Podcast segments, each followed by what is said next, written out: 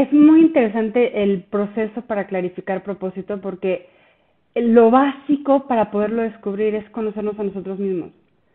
Y, muchas veces crecemos eh, anclados más a condicionamientos externos o a introyectos o a las expectativas de otros o a las expectativas sociales o culturales y llegamos a nuestra edad adulta o llegamos a alguna crisis vital o alguna crisis de que suceden en la vida o algún cambio importante en la vida y no sabemos quiénes somos. Entonces, cuando no tenemos, cuando no sabemos quiénes somos, eso que tocas decir que es básico de déjame volver para atrás e identifico esos momentos, esos contextos, esas decisiones en las que yo me sentía en expansión, cuando no te conoces, no tienes no tienes ni idea de, de cuáles son esos momentos porque no los tienes en el radar, porque vas a lo que sigue cumpliendo la expectativa que toca en el momento.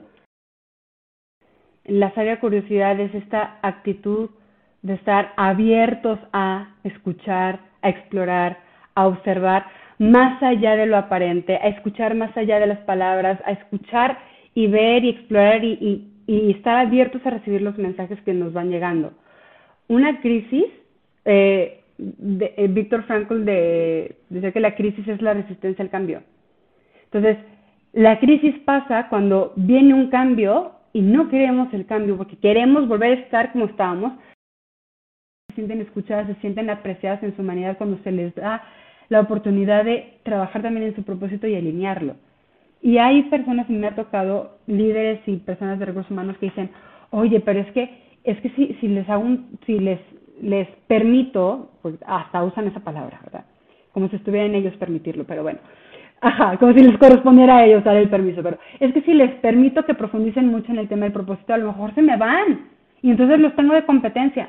A ver, no, porque la pregunta no es, no es cómo trabajar aquí no te ayuda, la pregunta es cómo tu trabajo aquí te permite a ti cumplir tu propósito y cómo tú desde tu propósito, con tus talentos, tus conocimientos, tus habilidades, tu expertise, puedes contribuir al propósito de la empresa. ¿Cómo sí lo estás haciendo?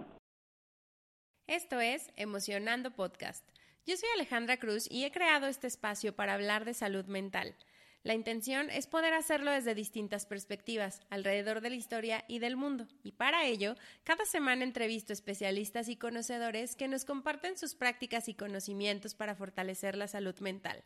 Aquí encontrarás recursos para integrar a tu día a día, así que si quieres aprender conmigo sobre salud mental, este espacio es para ti. También quiero aprovechar para compartirles que ya nos encontramos activos en varias plataformas e invitarlos a ser parte de la comunidad.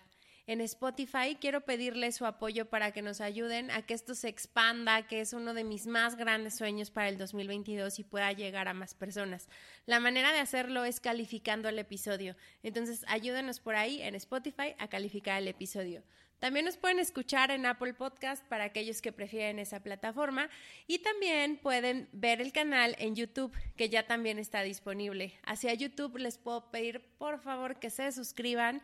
Esto con la intención de que puedan saber en el momento en el que ya están disponibles los episodios y puedan ver las entrevistas grabadas en video. También YouTube me permite poder conectar con ustedes y que puedan escribirme algunos comentarios y yo también pueda responderles de manera personal. Y las otras dos plataformas en las que estoy son Instagram como arroba emocionando podcast. Ahí les estoy compartiendo contenido, particularmente en los episodios, les mando algunas infografías y algunos tips clave para que puedan eh, integrar ciertos recursos a su salud mental. También de pronto me pongo creativa y les comparto por ahí algunos pensamientos que, que me llegan durante la semana. Y por último, tenemos el newsletter donde cada mes les comparto artículos relacionados con salud mental. También la intención es seguir creando y creciendo esta comunidad. Entonces también pueden suscribirse. Esto es en Substack. El newsletter lo pueden encontrar como Emocionando Podcast y se los dejo anclado en la cuenta de Instagram donde también lo pueden buscar. Cada jueves se, hay nuevos episodios, cada jueves tenemos nuevos especialistas, cada jueves tenemos nueva información y pues bueno, espero que disfruten el episodio de hoy. Hola, bienvenidos a otro jueves de Emocionando. El día de hoy me acompaña Priscila Porcini. Bienvenida Priscila Emocionando Podcast. Muchas gracias Ale, estoy feliz de estar aquí contigo y feliz de compartir con todos los que nos escuchen hoy. Ay, bienvenida. Y pues les quiero platicar un poquito de Priscila para ir dando ahí como contexto de, la conversación y se vayan dando un poquito de, de idea de lo que vamos a hablar. Priscila es egresada de la Facultad Libre de Derecho de Monterrey, es coach en logoterapia, promotora de negocios conscientes, coach ejecutivo colectivo y de vida, y se centra más en este tema que precisamente vamos a hablar. Eh, ella también es promotora de espiritual, espiritualidad empresarial basada en propósito, donde ella justo se focaliza en esta parte que va más allá del propósito físico, sino que se va conectando con esta parte espiritual. Entonces, ese va a ser uno de los temas centrales con el que vamos a platicar.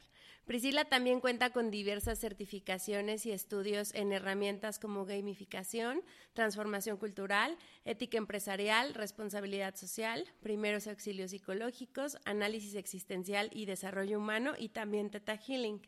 Volviendo al tema central que hoy vamos a abordar, vamos a hablar del propósito y particularmente compartí con Priscila hacia finales del 2020, recuerdo por ahí una formación donde nos metimos para para ser líderes de opinión. Eh, y me acuerdo mucho que me, me, llamó mucho la atención tu perfil en particular por esta parte del propósito. Yo decía, wow, ¿cómo se traduce eso? ¿A qué se refiere? particularmente estoy en recursos humanos y llevo toda mi carrera en estos temas organizacionales. Entonces, por ahí hemos compartido las últimas semanas información y cosas en las que, en las que llegamos a, a conectar y pues por eso quería traerla eh, y traérselas a ustedes para poderla escuchar. Ahora sí, ya de lleno, Priscila, platícanos un poquito más de ti.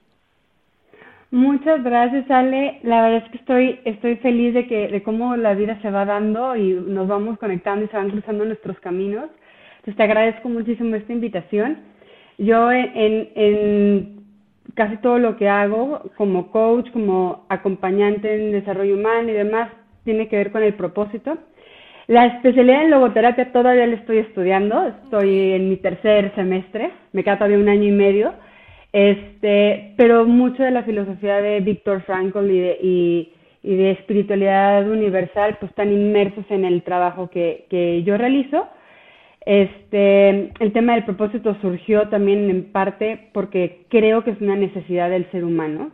No es algo nuevo, sé que ahorita pareciera estar muy de moda y el propósito está metido en todo, en el branding, en los negocios, en la vida personal, en el coaching, en donde te metas vas a ver la palabra propósito, pero eso no significa que sea un trending topic ahorita ni que sea algo de moda, es una necesidad fundamental del ser humano que siempre ha estado inmerso en nuestra naturaleza, la búsqueda de un sentido y, el significar lo que nos sucede para poderlo acomodar en nuestra experiencia de vida y con eso elegir qué queremos hacer.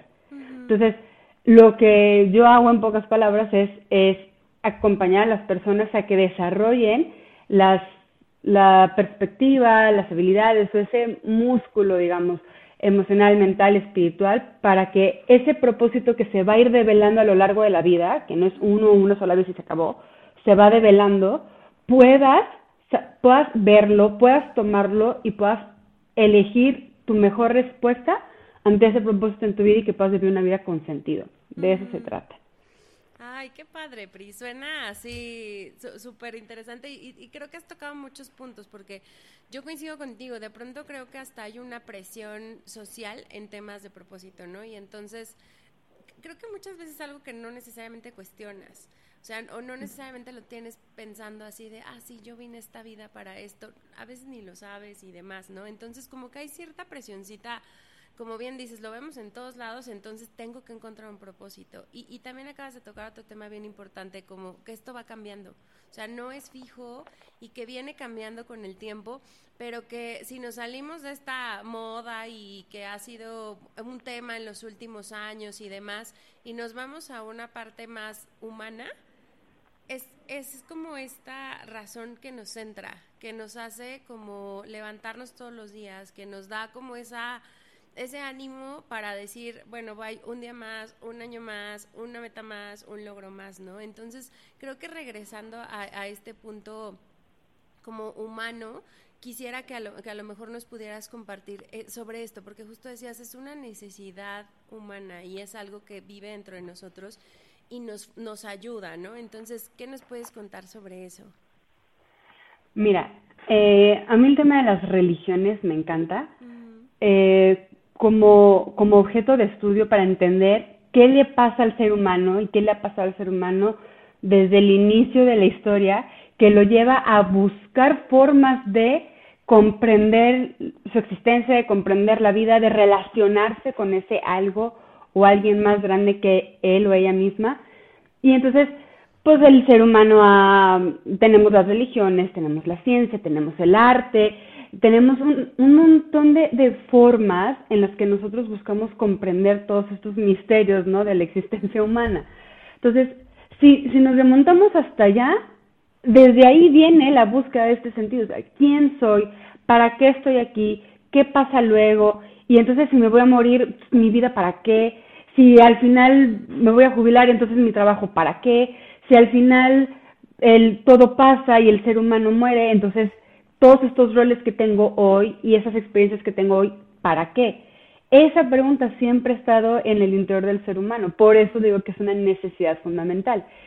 Y a veces eh, nos podemos dar cuenta en ciertas personas que está muy presente esta pregunta, este cuestionamiento existencial, y hay otras personas en las que pareciera que no está tan presente porque no se hacen las preguntas existenciales en esta forma tan como muy bien elaborado, muy bien planteada, pero sí podemos darnos cuenta que cuando nos está pasando algo, lo que sea que nos pase, llámese pandemia, llámese cambio de puesto, llámese cambio de etapa de vida, llámese cambio de rol, lo que sea, hay una pequeña parte de nosotros que es como, ok, esto es nuevo y ahora, ¿qué quiero hacer con esto? O tengo estas posibilidades, ¿cuál quiero elegir? Y si elijo una, ¿qué significa en relación a las otras?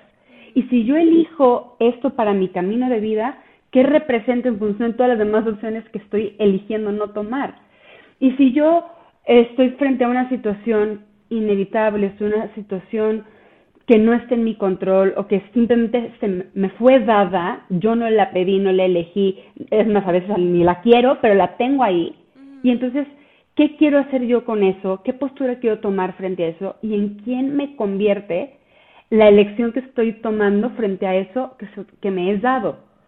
Todo eso, esas son preguntas existenciales, pero no, no las tenemos conceptualizadas como preguntas existenciales, simplemente son preguntas de discernimiento para poder tomar decisiones. Y eso lo hace el ser humano todo el tiempo. Cuando eliges casarte, cuando eliges tener hijos, cuando eliges, es, cuando tienes tres ofertas laborales y dices quiero A, B o C, ¿cuál quiero? Estás haciendo este proceso interno de decir, ok, déjame déjame, me, me distancio un poquito de mí para, para verme a mí en las tres opciones de, de trabajo que tengo delante y ver en cuál de estas tres siento que se alinea más a lo que quiero en mi vida, en cuál de esas tres puedo contribuir más, cuál de estas tres satisface también otras necesidades fundamentales que tengo. Eh, podemos proyectarnos y decir, ok, si yo elijo la opción A, ¿hacia dónde me lleva? Si elijo la opción B, ¿hacia dónde? ¿Y qué significa irme hacia esas opciones y dejar las otras? Todo eso pasa en nuestro interior y eso es, eso es existencialismo. ¿Me explico? Y luego cuando por fin decidimos y elegimos una de esas opciones, y elegimos tomar la oferta de trabajo A y no la B y no la C, estamos ejerciendo nuestra libertad. Y cuando asumimos nuestra decisión y la vivimos con conciencia, con esta conciencia de sí lo que me aporta, pero también yo cómo aporto, y, y cómo me estoy trabajando yo a mí, cómo me estoy descubriendo yo a mí en esta decisión que tomé y cómo con todo esto voy sirviendo algo más grande que yo, estamos tomando responsabilidad de nuestras decisiones. El sentido está ahí. No es algo, no es, el sentido no es que en la opción A, B y C vaya a aparecer un letrero en neón que esté así parpadeando y diga, este es el camino de tu sentido.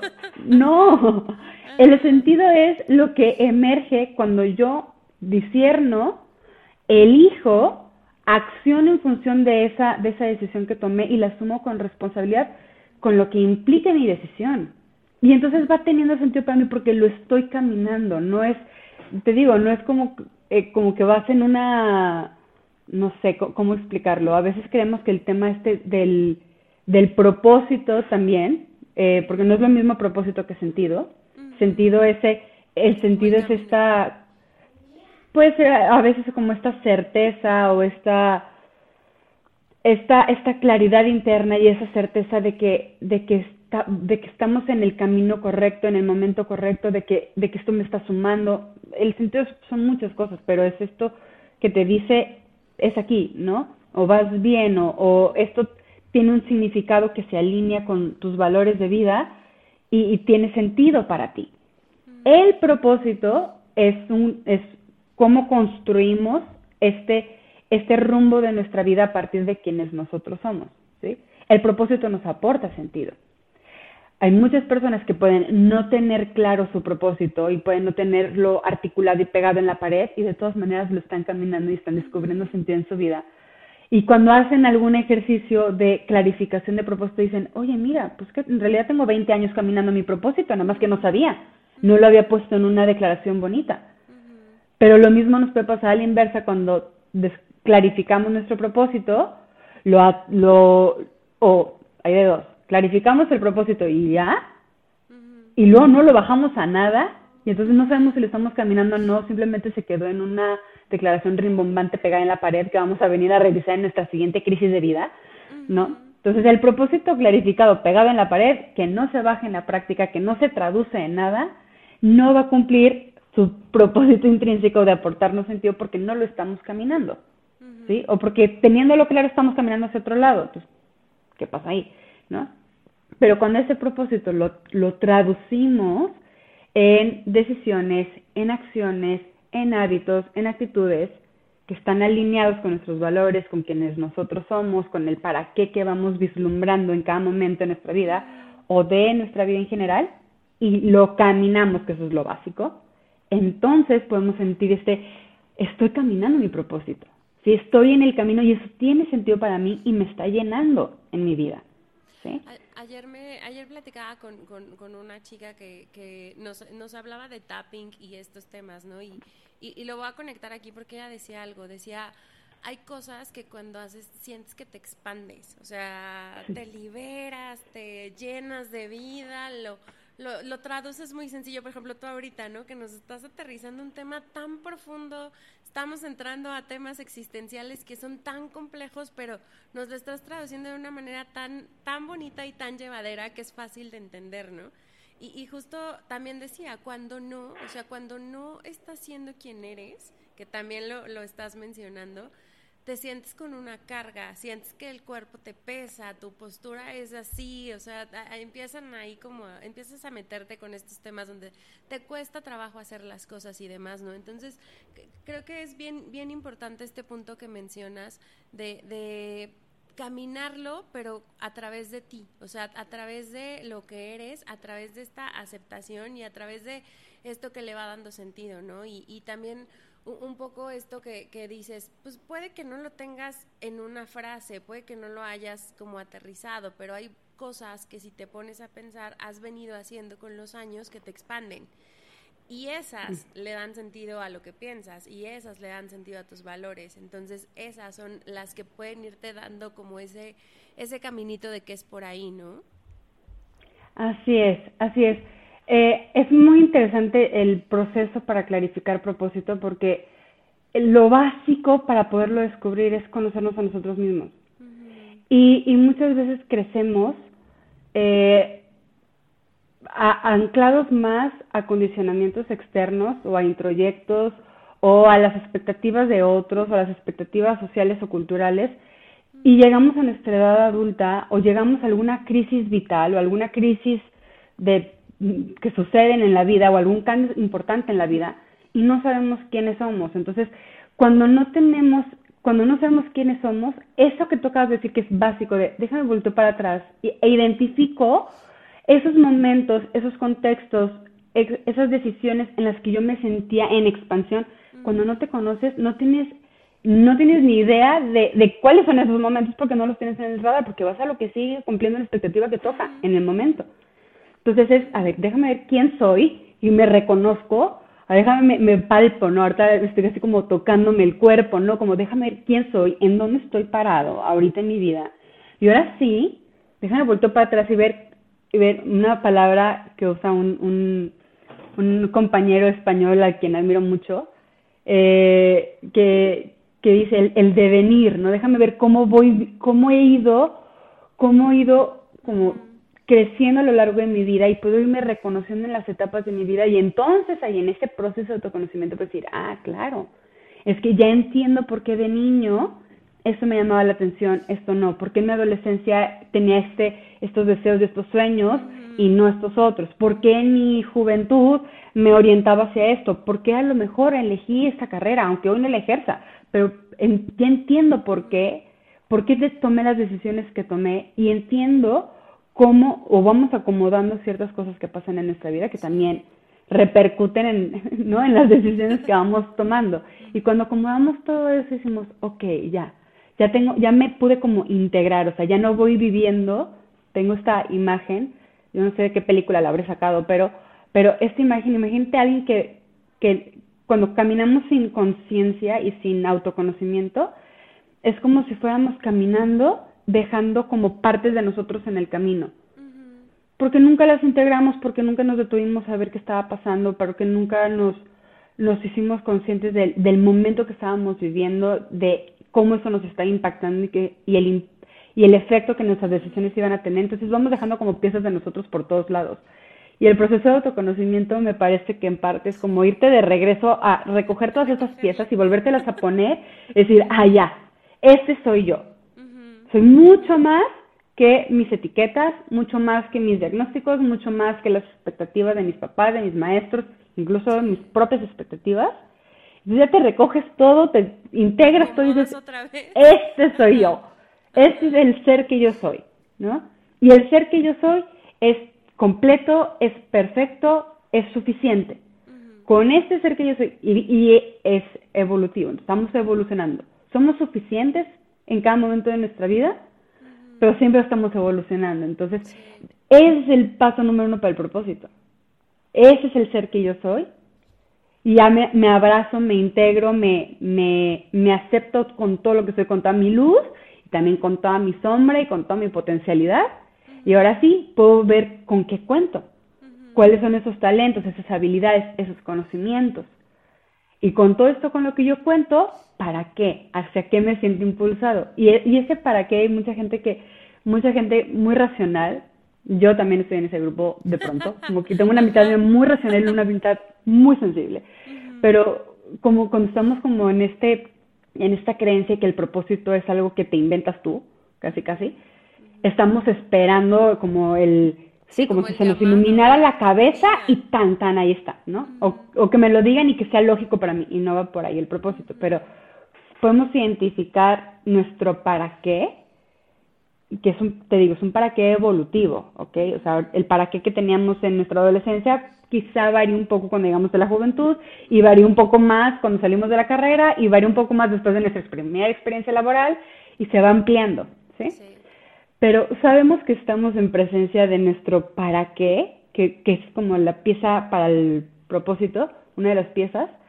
cuando sentimos un impulso desde dentro. Es muy diferente sentirte como empujado a algo, o sea, como arrojado inevitablemente a algo, como que no te quede de otra, tienes que estudiar esto porque toda la familia hemos estudiado lo mismo y órale, entonces te sientes así como que me empujaron al ruedo y aquí estoy es muy distinta esa sensación a la sensación de impulso desde dentro, donde sientes que hay algo dentro de ti que te impulsa hacia afuera, hacia algo, hacia una dirección, y, y, se siente expansivo, se siente como, híjole, es que si yo pudiera en mi vida em, ayudar a satisfacer esta necesidad del ser humano, o ayudar o solucionar o lo que sea el verbo que cada quien le resuene en la cabeza, si yo puedo tener ese impacto o yo puedo alcanzar esto, pero no, tiene, no es sobre mí, es hacia afuera, hacia, el servicio al otro, me puedo morir en paz.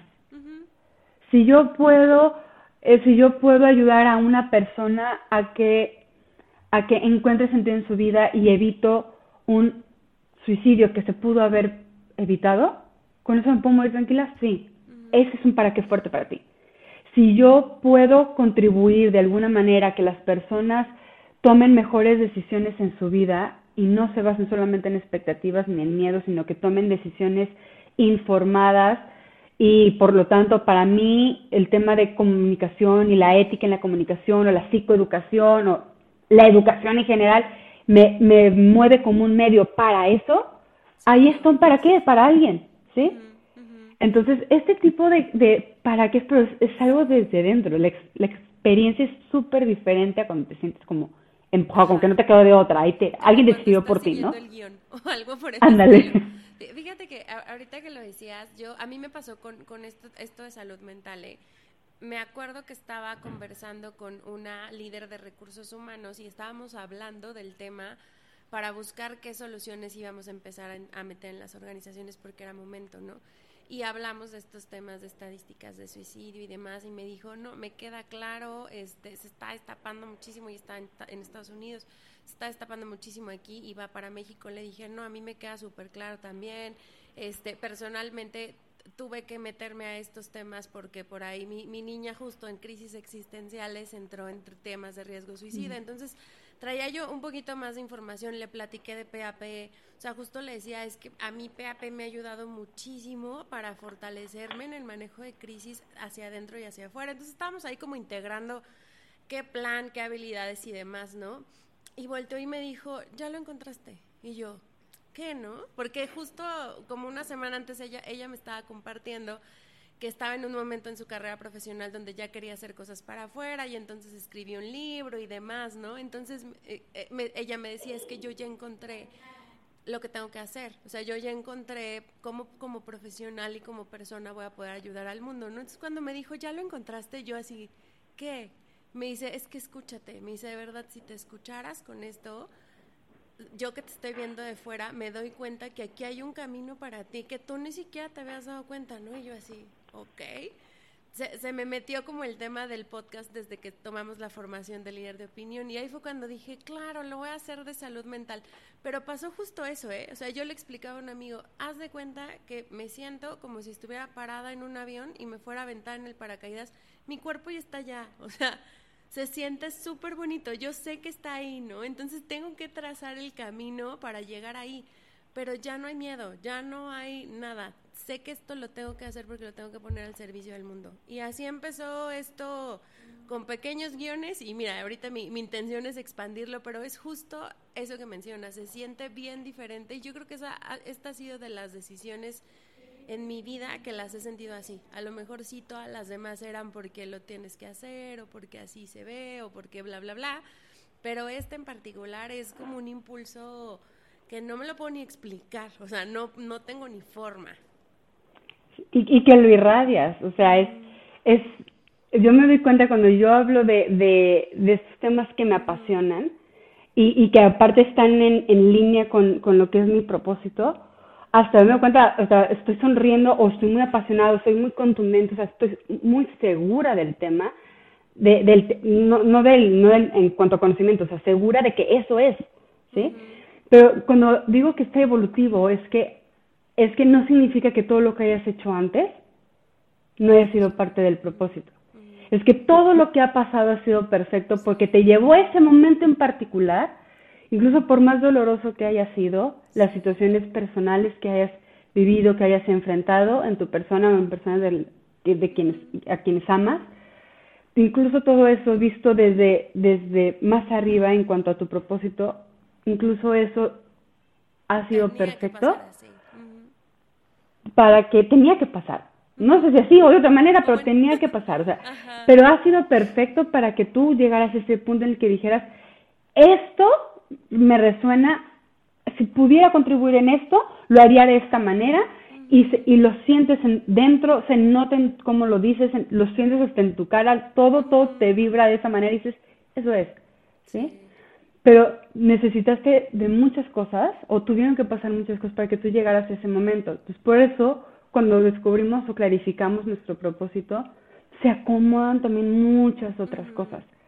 Entonces, es como darle un, como, como, redondear la vida, integrar todo, por eso es lo importante el autoconocimiento, ¿no? Ya cuando vueltas para atrás dices, oye, la verdad es que sí tengo 20 años caminando a mi propósito, nada más que no me había dado cuenta. En ese momento se sentía más como, oye, tengo la brecha A, la brecha B y la brecha C, no sé cómo me lleve a la cumbre, pero pues déjame la tomo y a lo mejor en el camino dijiste, ay, no, ya llegué a un punto muerto, déjame me regreso y tomo otra. Todo eso era necesario para que llegaras al, a la brecha que dijeras, ya, esta es, ¿no?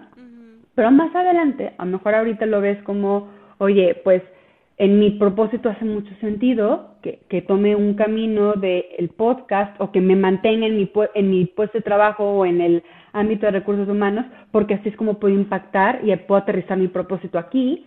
Pero a lo mejor en cinco años o en menos o en más, de pronto digas, ¿sabes qué? Ahora hace mucho sentido que mi propósito también a través de un libro o a lo mejor a través de un curso o a lo mejor ya saliéndome de mi, de mi rol en esta empresa, ¿no? Y no pasa nada. No pasa nada porque sabes, porque lo que te está llevando a esas decisiones es el propósito. Entonces el propósito se mantiene como si fuera esta piedra angular y de ahí van saliendo las decisiones que vas tomando y cuando se alinean es como, está bien, sí va a ser algo difícil, sí es retador, sí pasamos por el proceso interno y decir, lo hago, no lo hago, me aviento, no me aviento, pero cuando está el propósito es más fácil tomar decisiones, es más fácil llegar a esta seguridad de decir, me puedo aventar porque sé a dónde me va a llevar esto, está bien, lo puedo hacer, no me siento llamada a hacerlo, lo hago, ¿no? Sí, justo así como sientes un, llamado. y decías hace ratito dos cositas. Una era estas preguntas que son existenciales que nos hacemos, tal vez no conscientemente, pero pues en la toma de decisiones están ahí. Y me, encantó la manera en que, en que lo, lo, como que lo bajabas a discernimos, elegimos y asumimos responsabilidad y entonces ah, prácticamente es nuestro proceso mental generalmente, ¿no? Este, y, y justo lo que te iba a preguntar, a veces cuando entras a estas preguntas existenciales, de primera vez o de segunda vez, se cruzan con ciertas crisis y pues nuestra vida está llena de crisis, o bueno, no sé si llena, pero se nos aparece, ¿no? Entre la edad, entre los cambios, entre que sales de la escuela y te metes al mundo laboral, o pierdes el trabajo, o te separas en una relación, o te unes a una relación, no sé, es, es N cantidad Pandemias. de... Pandemias. exacto. N cantidad de cosas que, que, que, que también existen en la vida, porque la vida es así, ¿no? Es contingente. ¿Y, cómo estas dos, o sea, el preguntarnos, el que exista la crisis, nos van ayudando a, trazar o encontrar este propósito o este sentido? Como que siento que están correlacionadas. Y esa es mi pregunta, si van como trazadas, son independientes o hay forma como, no sé, como de verlas, como a lo mejor irnos preparando antes, porque a veces la primera pregunta te llega y no sabes ni qué y ya estás en mega caos o puedes ir no sé, pienso un poquito en los adolescentes, ¿no? Pienso que van a pasar por ahí, a lo mejor, en, mi caso no lo, no lo pensé así, no, como que pasó y más bien atendí la crisis en su momento, pero ¿cómo podemos hacer o, qué podemos formar? No sé si ves ahí algo. Yo creo que ahí entra lo que me gusta llamarle la sabia curiosidad. La sabia curiosidad es esta actitud de estar abiertos a escuchar, a explorar, a observar, más allá de lo aparente, a escuchar más allá de las palabras, a escuchar y ver y explorar y, estar abiertos a recibir los mensajes que nos van llegando. Una crisis, eh, de, eh, Víctor Frankl de, dice que la crisis es la resistencia al cambio. Entonces, la crisis pasa cuando viene un cambio y no queremos el cambio porque queremos volver a estar como estábamos y, y nos ponen en, la, en el diploma de logoterapia esta imagen, ¿no? De y se las he puesto a varios de mis alumnos y les digo, a ver, imagínate que tú eres un jarrón, ¿ok? Como tú te imagines, hay quienes se imaginan como un jarrón largo, otros se imaginan como un jarrón chiquito, como un cantarito, otros se imaginan como, como un florero tal cual, algunos son de barro, otros son de, de cristal, cada quien se imagina, ¿no? ¿Dónde estás ubicado? Y algunos se ubican en el piso, otros se ubican arriba de un mueble, cada quien. Ahora imagínate que pasa un gato, hubo un temblor, la ventana estaba abierta, lo que sea, se cayó el jarrón. ¿Ok? ¿Qué le pasa al jarrón? Y algunos me dicen, el jarrón se rompió en pedacitititos, o sea, volvió a ser arena casi, ¿no? O sea, está completamente roto. Para otros se magulló, para otros se le cayó un asa. Cada quien lo que se imagine. ¿Qué le pasa al jarrón cuando se cae? ¿Ok? ¿Qué es la crisis? La crisis es, me encantaría que este jarrón volviera a ser el jarrón que estaba conformado de, de, este material, que tenía esta forma y que estaba en tal lugar. Y quiero volver al jarrón que era antes. Pues sí, pero resulta que imaginémonos que es un jarrón, es un jarrón así de, de, de cuerpo, de cuerpo redondo ancho, ¿ok? Y que cuando se cayó se, se partió en dos, de arriba hacia abajo por la mitad se parte en dos, imagínate, ¿ok? Y entonces la persona dice, es que yo era un jarrón lo suficientemente grande como para poderle poner este flores muy largas y muy llamativas y muy bonitas. Y es más, hasta lo tenía, hay gente que tiene sus jarrones ahí con agua como si fuera pecera y un pececito ahí entre las raíces, todo, ¿no? Entonces, ese era mi jarrón, pero como mi jarrón se rompió, ya no puedo poner flores largas ni vistosas. Tengo, tengo solamente como una especie de cuenco y con eso no puedo hacer nada. La crisis es querer que ese cuenco vuelva a ser el jarrón que era antes. Y cuando nos resistimos a aceptar lo que es, lo que pasó, que, que no podemos cambiar, entonces entramos en esta crisis y se siente frustrante y nos sentimos atrapados y nos sentimos sin posibilidades y sentimos que no hayamos ni qué hacer porque el cuenco que soy ahorita no corresponde con el jarrón que quizá me tardé años en llegar a ser.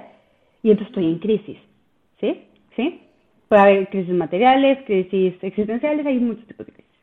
Eh, ¿Qué es la sabia curiosidad? La sabia curiosidad es, es ir escuchándonos, a ver qué me está pasando ahorita, me siento frustradísimo, porque estoy pensando en todo lo que me tardé en ser ese jarrón y ahorita ya no lo soy por algo que ni siquiera está en mi control, o sea, pasó un gato, punto, y se cayó el jarrón, ¿no? Entonces, la sea curiosidad es, ¿qué me está pasando a mí? ¿Qué estoy sintiendo yo con esto? ¿En qué estado me está dejando el, la actitud que estoy tomando frente a esto que pasó que ya no puedo cambiar? ¿No? Incluso, ¿qué mensaje me trae?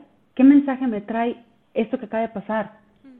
Oye, pues sí, se rompió el jarrón en dos. Ok, y ahora soy un cuenco, ¿no? ¿Qué, qué mensaje hay ahí, no? ¿Qué significa que, que a lo mejor me veo como un cuenco? Entonces, hay una, ese, Shirsa Shamin creó una, es un psicólogo y coach que creó todo una, todo un, framework de, de, desarrollo que se llama inteligencia positiva.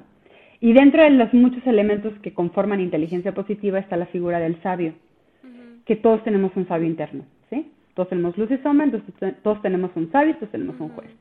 El mantra del sabio es cuál es el regalo o la oportunidad en esto. Mientras que el juez interno juzga todo como malo. Yo soy malo, tú eres malo, esto es malo, todo es malo, ya valió. ¿no? Entonces, la sabia curiosidad es eso, es, ok, pasó esto, me estoy dando cuenta de lo que estoy sintiendo, me estoy dando cuenta de los juicios que estoy teniendo y de, que, que representan mi resistencia, pero, ¿cuál es el regalo o la oportunidad detrás de esta situación?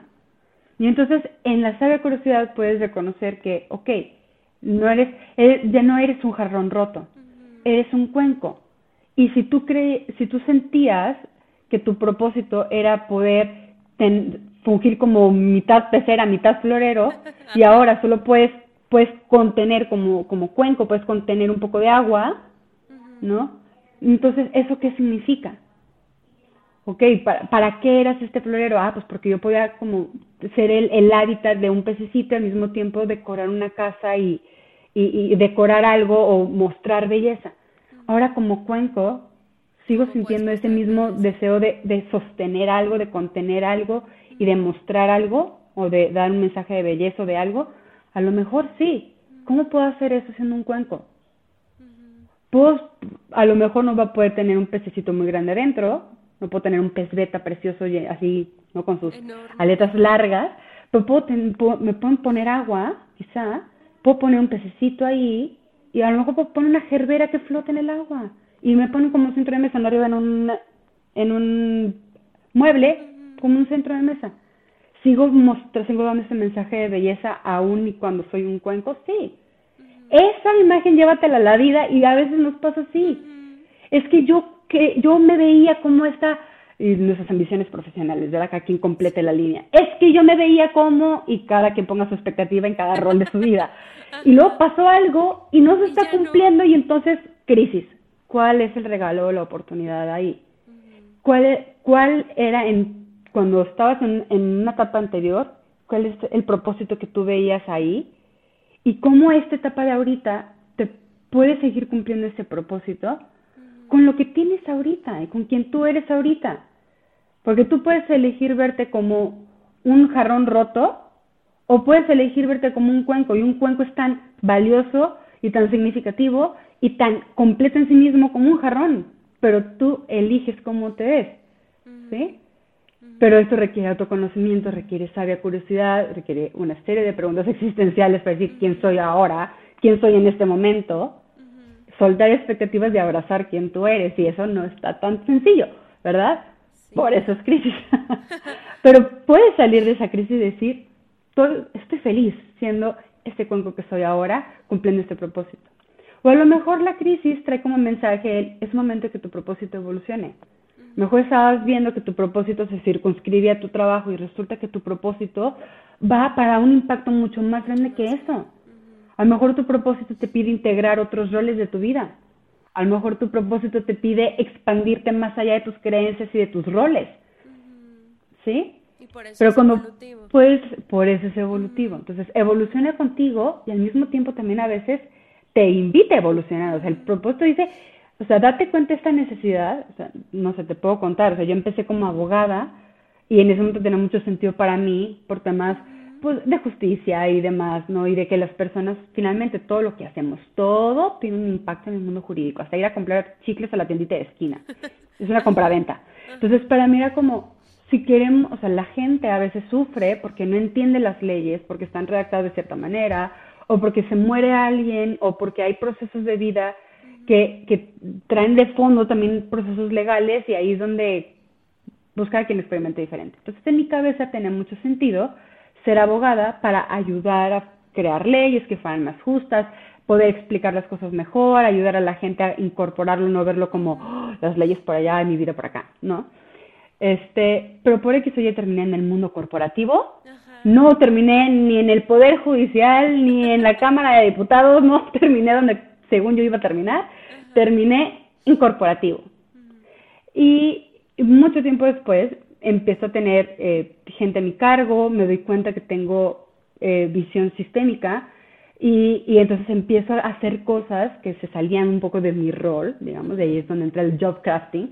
O sea, yo estaba haciendo cosas que hacían sentido para mí en el, mi trabajo dentro de la organización, que se salían del, del script que tenía para mi rol.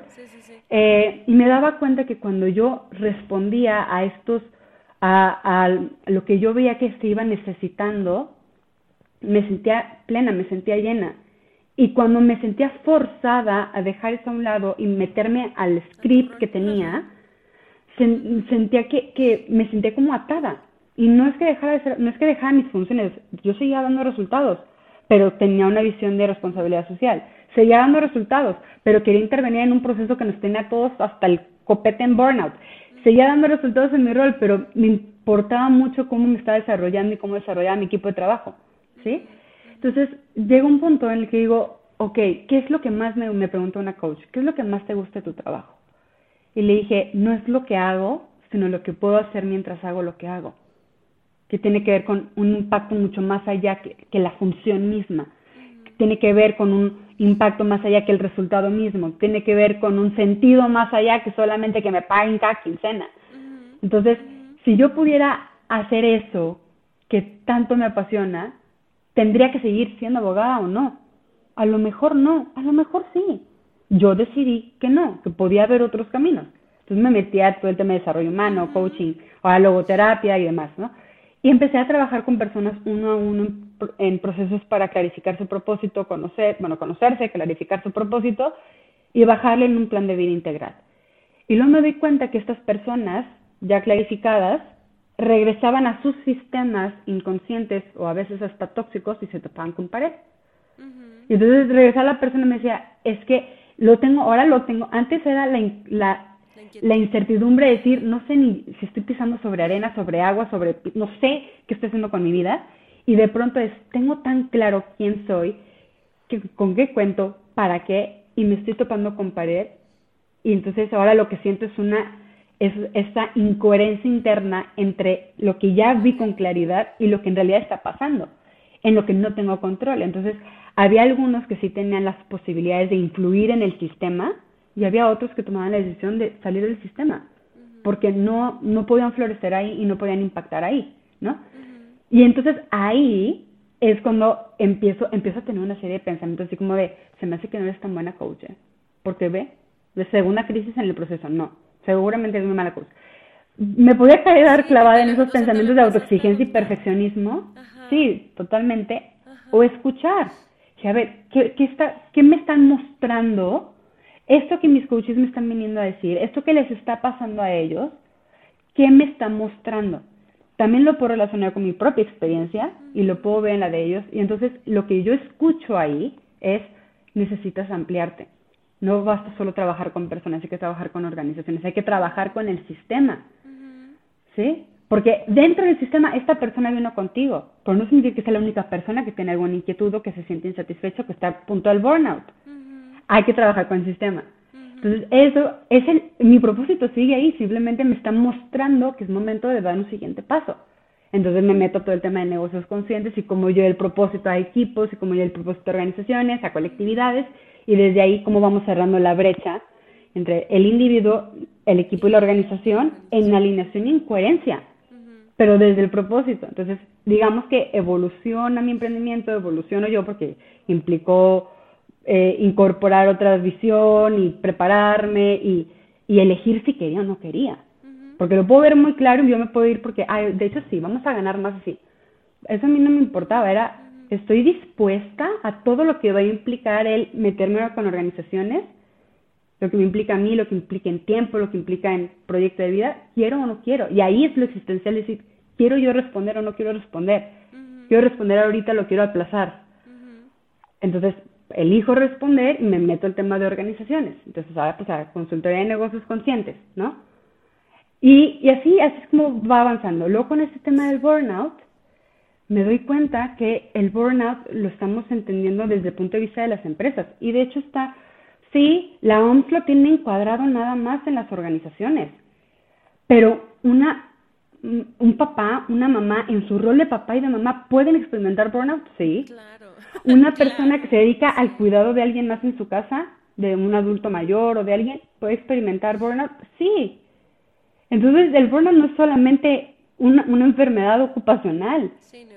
Y luego me meto a investigar y veo que hay muchas personas que en sus doctorados están investigando que el burnout puede tener incluso hasta como etapas y que la última etapa del burnout, que ya no se ve en las empresas, porque por lo general eso pasa ya después de que o renunció la persona o la corrieron, es la depresión, la crisis existencial y el suicidio. Y entonces hay como que se vuelve a abrir este, se vuelve a abrir este panorama de decir, ¿y qué onda con la salud mental? ¿Y qué onda con el suicidio? y cómo vamos a volvernos corresponsables del bienestar biopsico, socioespiritual de las personas. Entonces es, como, estás dispuesta a meterte, ajá, o sea, y vuelve a evolucionar, entonces como, quiero o no quiero, estoy dispuesta o no estoy dispuesta, ¿qué? ¿No? Pero así es como va siendo como evolutivo, y yo no te puedo decir, puedo tener claro mi propósito ahorita, yo no sé hasta dónde me vaya a llevar.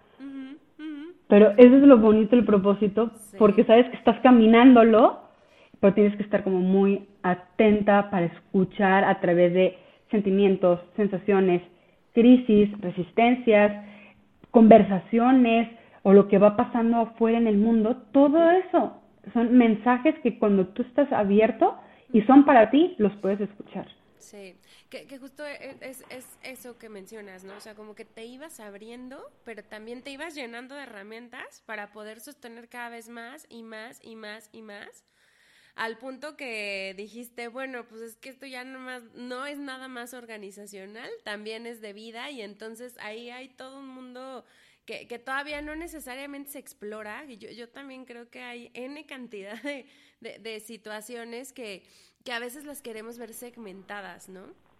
Me, me encanta esta parte que mencionas de cómo, cómo, cómo no solo en la persona se mueve, sino que es un enfoque sistémico y cómo entonces hago para entrar al sistema e influir. Y, quería preguntarte justo eso, a ver si nos puedes platicar un poquito cómo se ve un negocio consciente. Por ahí te decía, ando leyendo estos temas de Healing Organizations que me trae, bueno, a mí rayada, rayada, rayada, porque me va haciendo sentido precisamente. Yo lo explicaba como si pudiéramos, si pudiéramos ir cuidando y sanando a nuestro niño interno, que es el niño interno que se presenta al trabajo, que es el niño interno, que es el líder, el jefe, el demás, creo que podríamos hacer mucho en las organizaciones para quitar este, este estigma de lo profesional es meramente profesional y aquí tienes que ser uno y la vida es otra y entonces ahí tienes que ser otro, ¿no? Entonces, como que estoy todavía atando estos, estos cabos, pero me siento así de, wow, este mundo me encanta, quiero, quiero saber más. ¿Cómo se ve un negocio consciente? ¿Cómo has, ¿Cómo has logrado entrar a las organizaciones? ¿Cómo ha sido para ti también este, este camino? Porque no siempre es fácil que, que una organización a lo mejor diga, sí le entramos por ahí o hasta dónde llegamos en ese sentido, ¿no? ¿Y, qué beneficios has podido ver alrededor?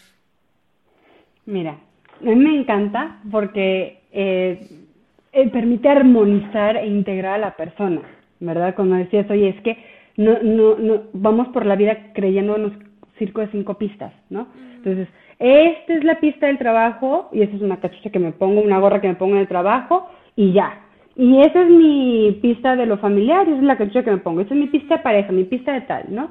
Pero en realidad es el mismo, es el mismo ser el que va a una, el que va a otra, ¿no? Quizá en el trabajo no te atreves a hacer ciertas cosas o a reaccionar de cierta manera o incluso reprimes ciertos, ciertas cualidades que tienes, porque no, me tengo que meter al circo, del, a la pista del trabajo, ¿no?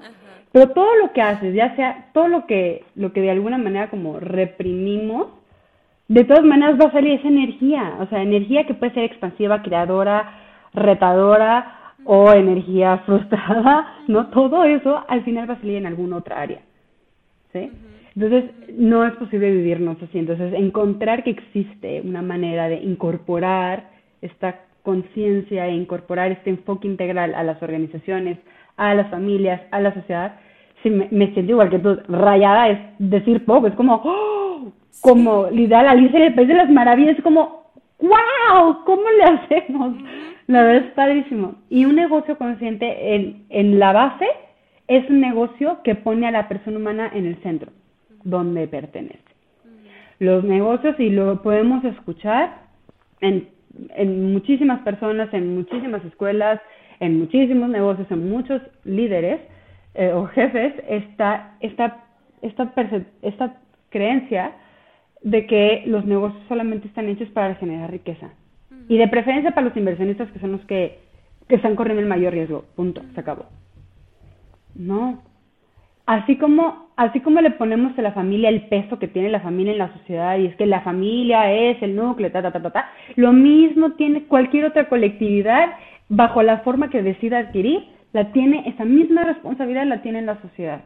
Y ese mismo llamado a, a, a ser corresponsable del bienestar del ser humano para que la humanidad pueda evolucionar y, y vivir mejor, lo tiene cualquier otra colectividad, no importa si se llama empresa, si se llama movimiento ciudadano, eh, bueno, no por el partido, el eh, movimiento de la sociedad civil, ¿eh? no no, no, movimiento de la sociedad civil, llámese cualquier movimiento, lo que sea, ¿no? Organización de la sociedad civil, lo que sea. Ese mismo llamado lo tiene cualquier colectividad. ¿Por qué un negocio no lo va a tener? Porque un negocio tiene el permiso de que la responsabilidad social sea un añadido para cuando yo logre mis metas financieras. Ahora sí, déjame, para curarnos en salud le metemos una fundación a un lado, aunque nunca la pelemos. ¿Por qué no? El, la responsabilidad social tiene que ser parte del ADN de una empresa. Y para que sea parte del ADN de una empresa, tiene que estar en la razón de ser de esa empresa. No puedes pretender volverte consciente de la noche a la mañana o ser socialmente responsable de la noche a la mañana si en el si en, la, médula no corre esta conciencia social. Puedes tener un talento humano muy eh, socialmente consciente, con mucho deseo de contribuir seguramente tendrás tu oficina de proyectos llena de iniciativas de ese sentido. Pero si el sistema no es un sistema consciente, las iniciativas las va a tomar como un toma abeja o como un comodín o no las va a pelar, no le va a invertir. Entonces, un negocio consciente es el que pone a la persona humana en el centro y es consciente de cómo detrás de los grupos de interés, aunque nosotros les pongamos la etiqueta de proveedor, de cliente, de colaborador, de medio ambiente, detrás hay personas, hay, hay, hay seres humanos. Entonces, el negocio consciente tiene como desde su razón de ser está esta conciencia social y está este enfoque con el ser humano en el centro, por lo tanto tiene un propósito. Sabe, y esta frase se me acaba de ir el nombre de, quien la acuñó, pero aparece en el libro de Capitalismo Consciente de Raxi Sodia y John Mackey. esta, así como el cuerpo humano no vive, no existe para producir glóbulos rojos, pero necesita los glóbulos rojos para poder vivir, un negocio no existe solo para generar dinero, aunque necesita el dinero para poder llevar a cabo sus funciones y poder seguir existiendo. Pero su razón principal de ser no es solamente el dinero. Entonces, el dinero es un medio para, los procesos son un medio para, los roles, los puestos son un medio para. El punto es que el negocio pueda responderse para qué. ¿Qué impacto queremos tener en la persona humana de los que colaboran con nosotros? Por eso se les llama colaborador. Habrá quien todavía le llame empleado y patrón, pero son colaboradores. Así como tú tienes en tus procesos de selección, habrá, hay muchos reclutadores y hay muchos negocios que creen, ¿no? Es que yo soy el reclutador aquí, tú estás viniendo y te estás haciendo el favor de darte un trabajo. No, tanto tú estás aportándole a la vida de la persona con el trabajo y la oferta laboral que le vas a hacer, como la persona está contribuyendo al negocio, ofreciendo su talento, su experiencia, su conocimiento, su ser entero, ¿sí? Entonces, si como negocio, como sistema, entiendes que el ser humano colabora contigo para co-crear algo que tenga un impacto en la persona de los clientes, de los consumidores, eh, cuidando el medio ambiente, eh, que puede integrar un negocio consciente, integra incluso, incluso a la autoridad y a la competencia. es, no sé si has leído el libro del Océano Azul. la estrategia del Océano Azul está ah. padrísimo, porque vivimos eh, entre el libro de la estrategia del Océano Azul y el de liderazgo consciente de, de, John Mackey podemos ver más o menos este, cómo, cómo en los negocios hemos metido mucho este lenguaje entre darwiniano, ¿no? De que aquí es el, el prevalece el más fuerte, el que se come primero a la competencia, el que, ajá, ese es el que sobrevive ese lenguaje nos lleva a asumir o a incorporar ciertas creencias y a traducirlas en ciertos procesos y mecanismos de venta o de lo que o de retención de personal que pueden no ser las más sanas para la persona humana, ¿verdad? ¿No? Y podemos crear un, un, un, ambiente de rivalidad encarnizada al interior de la organización porque aquí sobrevive el más fuerte. Sí, de competencia, de, ajá, de Sí, que, que, la competitividad no tiene nada de malo, es, el, es la rivalidad encarnizada y, y nada más por el solo hecho de ganar. O podemos ver este lenguaje como muy militar, ¿no? De, es que tenemos que acabar con la competencia, vamos a meternos al war room y vamos a, ¿no? atacar con nuestra estrategia pero ¿por qué, ¿por qué tenemos que atacar? No, a mí Todos estamos cohabitando este mundo. Los escucho y digo, mm, no estoy entendiendo. Sí, y, o sea, y crecimos, y yo me acuerdo, yo como abogada, eh, abogada corporativa, por supuesto que hasta yo tenía el mismo lenguaje, lo veía igual, pero había, había algo dentro de mí, así como, cuanto más avancé en esos ocho años de, de, de ejercicio profesional, más los de carrera y demás, este, cada vez era más tenue la vocecita, pero sí había algo dentro de mí que decía, pero ¿por qué tenemos que hablar así? ¿Por qué tenemos que referirnos así? ¿Por qué tenemos, por qué tengo que sentirme más satisfecha cuanto más haya sentido que acabé con la contraparte en la negociación? ¿Por qué? Porque gano una negociación porque me impuse, porque coaccioné o porque, porque levanté la voz porque harté al otro hasta que me dijo que sí a todas mis condiciones y entonces por eso me tengo que sentir satisfecha. ¿Y por qué no me estoy sintiendo satisfecha? ¿Por qué no estoy sintiendo que ya cumplí? En cambio, cuando tengo tenía negociaciones donde había un ganar-ganar, donde podía escuchar a la contraparte y entender su punto de vista y luego ayudarle a entender el mío y llegar a un punto en común, yo me sentía muy bien, aunque el sistema me decía, no, tuviste que habernos conseguido más pero yo me siento satisfecha. Entonces, como esa incoherencia que hay, me hace cortocircuito. Yo era muy inconsciente, sabes, soy muy inconsciente en muchísimas cosas, ¿verdad? Pero yo no tenía tanto trabajo de autoconocimiento. Entonces, lo que yo empecé a hacer fue callar esta voz que decía, da igual cómo te sientas, lo que importa es cómo se siente el jefe contigo, lo que importa es cómo se siente la empresa contigo. Tú, calladita y obedece. Eso contribuyó a que llegara al burnout al que llegué, ¿sí? Pues estaba, estaba desnutrida espiritualmente, estaba agotada mentalmente y estaba completamente, era negligente en cuanto a mi bienestar físico. Entonces, por eso llega el burnout.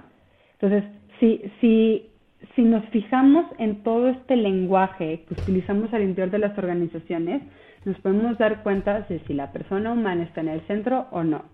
Si nos vamos al estado de resultados de una empresa y no hay nada que refleje en, términos de inversión, no hay nada que refleje el propósito que la empresa dice que tiene, y cuando ves a los colaboradores, ves si está teniendo un impacto positivo o negativo, bio, psico, socio, espiritual, no nada más en un área, ahí es donde puedes darte cuenta si está siendo consciente o no está siendo consciente el negocio. Si de verdad tiene un propósito y ese propósito permea y empapa la estrategia, los procesos, los rituales, los resultados o no. Si integra a los stakeholders o no. Así integramos a los colaboradores, a los clientes y a los proveedores. Y a lo mejor en el orden de clientes, proveedores, colaboradores, quién sabe cada quien, ¿no? Pero la competencia es la competencia, hay que acabar con ella. Pero la autoridad, ay no, qué flojera, porque ta, ta, todos los juicios, ¿no? Pero el medio ambiente hay, pero pues nosotros somos un, una empresa de servicios, nosotros no tenemos ni huella de carbono casi, según ellos, ¿no? Entonces, si no integras a tus stakeholders y no te vas poniendo en los zapatos de tus stakeholders para ver cómo tú les impactas, cómo ellos te impactan a ti, cómo pueden colaborar, falta afinar ahí, ¿no? Si, si no eres consciente del tipo de cultura emergente que hay, porque tú puedes tener una cultura declarada pegada en la pared bien bonita. Nuestra misión, misión, valores, ¿no? Y te contratas a alguien de comunicación que le sepa lo que está ahorita de moda y que le ponga las palabras adecuadas y lo pones en tu página web y lo pegas hasta en el baño, pero esa es tu cultura declarada. La cultura emergente es la que, la que, emerge de forma natural, inconsciente de las relaciones humanas.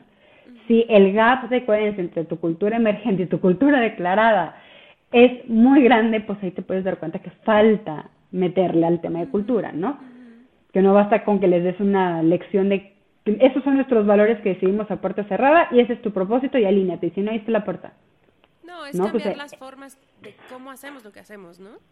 Claro, que, que las personas puedan interiorizar los valores, que puedan encarnar los valores, que tengan modelos conscientes que reflejen los valores, que, que las personas puedan alinear su propósito al propósito de la empresa, que no es una imposición unilateral de arriba abajo, que también haya espacio para que el colaborador diga, oye, aquí sí se alinea, aquí no se alinea, y ya sea que el colaborador o sea, entendiendo que tenemos diversos roles, no todo en la empresa tiene que alinearse con tu propósito, pero por lo menos que se haya un más del 50% que diga de, de, alineación personal y de sentido personal que digas, ok, sí se alinea mi trabajo con el, el propósito de la empresa y con mi propósito personal. Y lo demás, yo ya soy responsable también seguir dentro de mi, de mi hacerme consciente como un ser integral de ir... Sí, de asumir mi responsabilidad. Asumir también mi propósito en mis demás áreas, ¿no?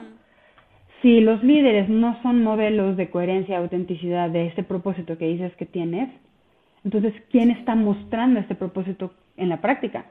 Porque podemos hablar de un montón de valores en las empresas y está bien padre, pero y, seamos bien francas, o sea, pasa con todos, ni pasa todo el tiempo, ni pasa en ciertas posiciones, ¿no? Exacto, y ahorita he escuchado mucho que se habla de, eh, de que no te enfoques en los procesos de reclutamiento, no te enfoques en la, que la persona tenga tanto, o no te enfoques tanto en que tenga cierto nivel técnico, enfócate en los valores que tiene. Pues sí, pero podemos hablar de valores toda una tarde, pero no sabes cómo se ve la responsabilidad hasta que no la ves hecha ahora y dices, mira, eso es responsabilidad. Podemos decirle a los colaboradores, aquí en esta empresa somos innovadores, pero no te vayas a equivocar porque te voy a rebanar la cabeza si te equivocas. te, corro si, te equivocas, ¿no? O no sabemos cómo se ve la innovación, porque no sé si la innovación es solo levantar la mano y proponer, o puedo retar un proceso, puedo, no sé cómo se ve la innovación hasta que no veo que se comete un error y entonces, ¿qué se hace en, en torno a eso que pasó? ¿Me explico? No sabemos cómo se ve la innovación hasta que no la vemos encarnada en alguien. Y ese es el rol de los líderes. Entonces, no tienes líderes conscientes, alineados con su propósito personal de la organización, que comprenden, que, que, que pueden comprender al ser humano porque se han trabajado a sí mismos también, no, no vas a tener modelos de esa cultura que tú quieres. porque a veces los líderes son los que se salen de la cultura declarada. Todo eso y más. Ajá, exacto, es que es así, es, enorme. Pero creo que es, como dices, un tema de un sistema, o sea, y, y, y, hacer o, y mantener un negocio consciente es algo que tiene que estarse revisando todo el tiempo, porque ya se vuelve parte de la cultura, ¿no? Y, y, a mí algo, algo que me encantaba también de esto que leía y de lo que he vivido, porque particularmente la empresa en la que estoy está muy centrada en la gente, eh, es esta parte en cómo, cómo integras a los que están afuera, cómo integras la competencia, cómo integras la comunidad, cómo integras a los empleados y los ves a todos en un esquema de familia, porque las decisiones que tomas en el negocio van a impactar a todas esas familias, ¿no? Ahí fue cuando dije, wow, si esto es mucho más grande de a lo mejor el modelo que, que hasta entonces había conocido que está bien, ¿no? Y, y llegando a esta parte de burnout, tengo una, ah, una pregunta. ¿El tema de burnout te llevó a salirte de la compañía? Me llevó a replantearme el cómo quería seguir en la compañía, si podía seguir en la compañía o si ya era momento de salir. Em, eh, fue una mezcla de burnout con un clima laboral tóxico, con un jefe un poco narcisista. Entonces, la más mi autoexigencia y mi perfeccionismo, o sea, todo eso fue el combo que me llevó que me llevó al burnout. Este, yo al principio no tenía la intención de dejar la organización. Es más, en, en, mi, en la revisión anual con, con el que era mi jefe, de hecho yo le dije, o sea, había una parte, eh, es, ahí es donde vamos con este tema de la conciencia. Puedes tener procesos bien bonitos, o sea, con una intención muy bonita, pero si no se viven, no sirven. Entonces había un, un ritual en la organización que era esta como revisión revisión bilateral, donde a mí me daba, revisábamos mis avances, mis metas, etcétera, y me daba feedback en cuanto a las competencias y valores que se buscaba que, que todos los colaboradores viviéramos, pero también había un espacio donde yo le podía dar feedback a mi jefe. Entonces, si ves el ritual así, dices, qué padre que haya eso. qué abierto. Qué padre, qué emoción, qué consciente, ¿no? Pero en la práctica nunca le podía dar feedback a mi jefe porque tenía pavor de que me fuera de la patada. Eh, y tampoco es que él abriera el espacio para que le diera feedback. No esa parte era, vamos a omitirla, vamos a mandarlo listo al sistema, ¿no? Entonces me acuerdo, yo ya con toda esta crisis y yo, yo ya muy consciente, en este proceso de autoconocimiento me di cuenta que no me estaba gustando la, la persona, no nada más la abogada, la persona en la que me convertía, o en la que me estaba en vías de convertir, si yo seguía como dejando que la fuerza del sistema me dijera cómo tenía yo que vivir mi profesión. Yo no estaba de acuerdo con que nosotros eh, cantáramos como la... Es que nosotros somos la empresa grande, tú, tú, tú, eres el... el tú debes de sentirte honrado de que nosotros queramos trabajar contigo. Entonces, esto es nuestro contrato, nuestros términos y condiciones y tú te ajustas. yo no estaba de acuerdo con eso. Claro, era pura, e, es, pura fuerza, es el uso de la fuerza y a mí no me gustaba. Eh, me había dado, ya me había dado cuenta de que, de que de todo lo que hacía, revisar contratos, claro que me gusta, negociar, claro que me gusta, pero era el, el, todo lo que había antes de trabajo con mis clientes internos, ¿no? Si alguien llegaba y decía, quiero poner una tienda en la luna, o, oye, ¿cómo le hacemos? Porque típico al área legal. ¿Cómo le hacemos si queremos la anuncia de alcoholes, pero el alcalde nos está pidiendo tanta lana, ¿no? Y ya con legal como para, yo no tomo la decisión, legal me dijo que sí, ¿no? Pues no, no te voy a decir que sí, ¿no? Tú tienes, o sea, te tienes que dar cuenta de lo que implica para ti como profesional que, que, que lo propongas, que lo impulses, lo que implica para la organización que digamos que sí ese tipo de prácticas, tenemos que cuestionarnos qué significa y en qué nos convierte que queramos aceptar un tipo de e, ese tipo de prácticas o no. Eso lo hacía yo con mis clientes, claro que me tardaba más, ¿no? Pero ese tipo de conversación decía, eso es lo que yo quiero seguir haciendo. Yo quiero hacer eso, yo quiero ayudar a que, que nos cuestionemos lo que estamos haciendo. ¿Funciona o no funciona? ¿Que la queremos seguir haciendo o no? Yo quiero seguir acompañando a la gente a desarrollar sus habilidades para ser eh, líderes más críticos, más conscientes, y eso lo puedo hacer como, como jefa de equipo. Entonces, yo ya para entonces, para cuando llegó mi revisión anual, yo ya tenía muy claro qué de todo lo que yo hacía quería seguir haciendo y cómo lo quería hacer de una manera que se sintiera coherente y auténtica para mí. Si lo pudiera seguir haciendo como abogada, qué padre. Pero si no, yo llegué con la propuesta, hay una, hay una pregunta que era, ¿dónde te ves en los próximos años? Y si no fue en esta área, ¿a qué otra área te gustaría irte? Y como abogada me di cuenta, y no nomás ahí, en otras empresas antes, que estaban, yo me senté como muy encasillada. Tú eres abogada, vete a tu área legal, ahí te quedas, ¿no? Y si no, mira, hay penal y hay laboral. no, yo quiero, quiero recursos humanos, quiero capacitación, quiero planificación estratégica, quiero responsabilidad social. Entonces me acuerdo que a este jefe le dije, yo me veo trabajando con las personas, retando el status quo casi casi, ayudándonos a mejorar, eh, no necesariamente como dentro del área legal, pero sí me veo en capacitación o me veo en responsabilidad social. Y ese señor se rió en mi cara. Entonces, cuando, cuando me di cuenta de eso, dije, aquí no voy a poder. Sí lo intenté y, sí, y luego fui con el jefe de mi jefe, que tenía mucha relación con él, y medio le externé mi inquietud. Fue como, mm, pues es que no sé segura porque me, pues es que eres abogada, o sea, el abogado al área legal, ¿no? Casi, casi. Entonces, y ya lo había vivido en otras empresas igual, que quise meterme a temas de responsabilidad social y era, pues no, no eres abogada, ¿qué estás haciendo ahí? Dije, no, o sea, me encantaría poder servir desde dentro de la organización, pero por lo menos a este momento no estoy viendo que eso sea posible. Entonces elegí hacerlo desde fuera. Y sí, luego di coaching ejecutivo a un par de ejecutivos ahí de la empresa.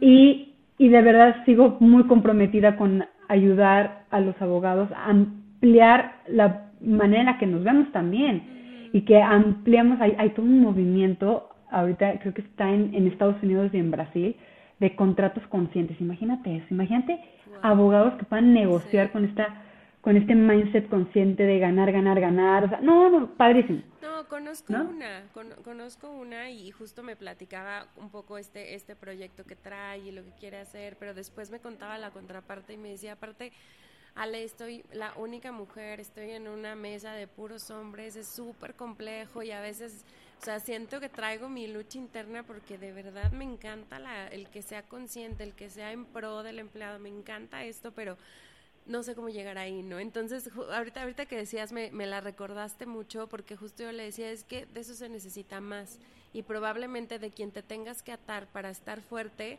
no, no va a ser en tu área, sino tienes que encontrar aliados hacia afuera, tal vez, no lo sé, o sea, gente que te pueda aportar en que no te des por vencida por esto que quieres hacer porque esto le va a cambiar la vida a la gente.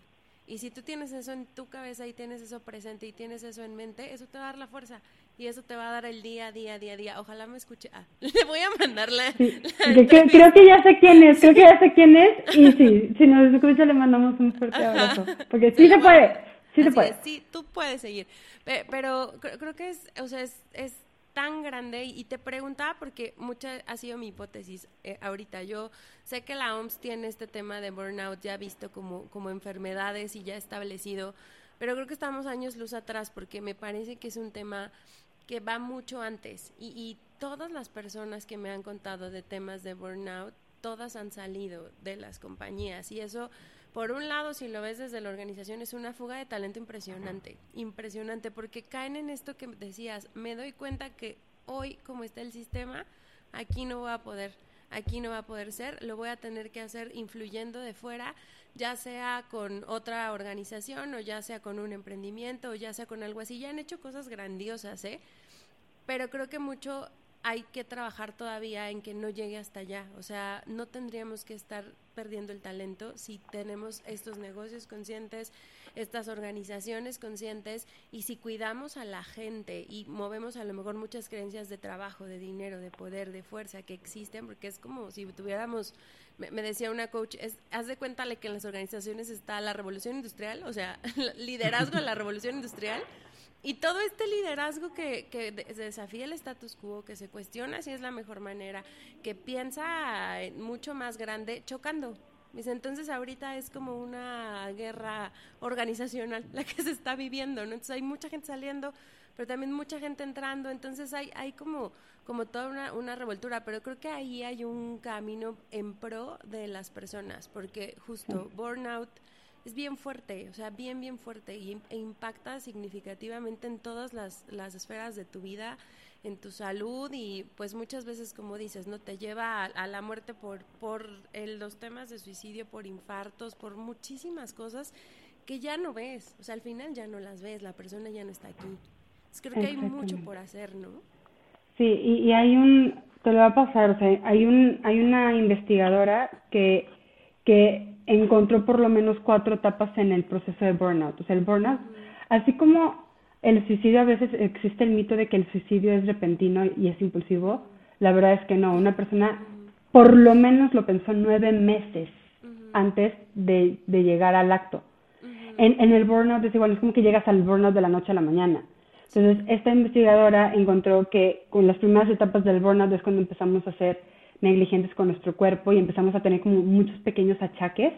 Es nuestro cuerpo diciéndonos, me estás llevando al extremo, necesitamos dormir, necesitamos comer, necesitamos relajarnos, bájale tres rayitas y no lo escuchamos. Y yo reconozco que yo creo que estuve en esa fase yo desde mi adolescencia. No me escuchaba, o sea, honestamente no tenía, no estaba conectada a mi cuerpo. Y llegaba, ya en mis últimos meses en la empresa, llegaba a urgencias con gastritis, colitis, reflujo, migrañas, o sea, una cosa impresionante y me decía el de urgencias, señorita, usted lo que necesita son vacaciones. Y hasta cínica me reía yo, pues vaya, dígaselo a mi jefe, me déme una incapacidad porque ni, ni en vacaciones ni enferma me salvo del trabajo, o sea, no hay manera, ¿no? Entonces, primero están como esos achaques físicos. Este, después empieza a, a ver ya como un estado de, me, me siento, me siento abrumado, me siento agobiado, no estoy pudiendo, pero aquí entran, y siempre lo digo, o sea, entra también mucho la parte de la persona, que, cuáles son las creencias que tenemos nosotros. Yo puedo sentirme sumamente abrumada y agobiada y por alguna razón, en lugar de fijarme qué es lo que estaba pasando afuera, me echaba la culpa a mí solita. Es que yo no puedo, es que no soy capaz, es que tengo que poder, yo me tengo que forzar, yo me tengo que violentar para hacerme hacer las cosas. ¿no? Sí, tus creencias del trabajo, del Claro, súper perfeccionista y autoexigente, completamente. La tercera fase es, la, es donde normalmente o se corre la gente o la gente renuncia. Es cuando llegas a este punto de hasta de cinismo, donde ya, ya te, estás, te, desvinculas, estás tan, tan desvinculada de ti y te empiezas a desvincular de lo de fuera. Incluso te empiezas a desvincular por más, por más forceful, o sea, por más que el sistema utilice la fuerza para obligarte a meterte al canal, hasta ya ni esa fuerza es suficiente, o sea, ya te, no es que te vuelvas inmune, es que te desvinculas hasta de eso, ya ni el deber ser te basta, ¿no? Entonces, el, eh, cuando la persona está ahí, ya está esta despersonalización, está este cinismo, ya hablar de, de, desempeño ya se quedó muy atrás, o sea, ya en la segunda etapa es donde tu desempeño empieza a bajar y no estás durmiendo bien y empiezas a ver los estragos de todo esto en la forma en la que te desempeñas en el trabajo. Y cuando llegamos a ese punto donde ya no nos estamos desempeñando bien, ya no estamos dando resultados, estamos desvinculados, despersonalizados y hasta con cinismo y, y cosas que antes nos gustaban, o por lo menos el respeto a las demás personas, ya ni es te sale, o sea, ya contestas con lo primero que se te viene y estás irritable o, completa, o completamente sobrepasado. Entonces es cuando, oye, ¿sabes qué? Pues es que no estás cumpliendo los objetivos o no estás cumpliendo los factores o tu actitud no es la mejor. Entonces ahí te va, aviso número uno. Pero vamos de nuevo con este como conductismo en las empresas, ¿no? Yo voy a hacer lo que tenga que hacer para corregir tu conducta y que des el resultado. En lugar de ir más allá y decir, ¿qué te está pasando? ¿Estás bien? O sea, necesitas hablar. Eh, estoy notando estos cambios. Las señales, o sea, de una persona que llega al burnout o que llega a una depresión o incluso que llega a, una, a, un suicidio, la dejó señales por, dejó una estela de señales durante meses e incluso años pero nadie las, nadie las pudo reconocer. Entonces, ya para cuando llegue ese punto, la persona dice, ya me voy, o la corren. Lo que pasó en mi caso,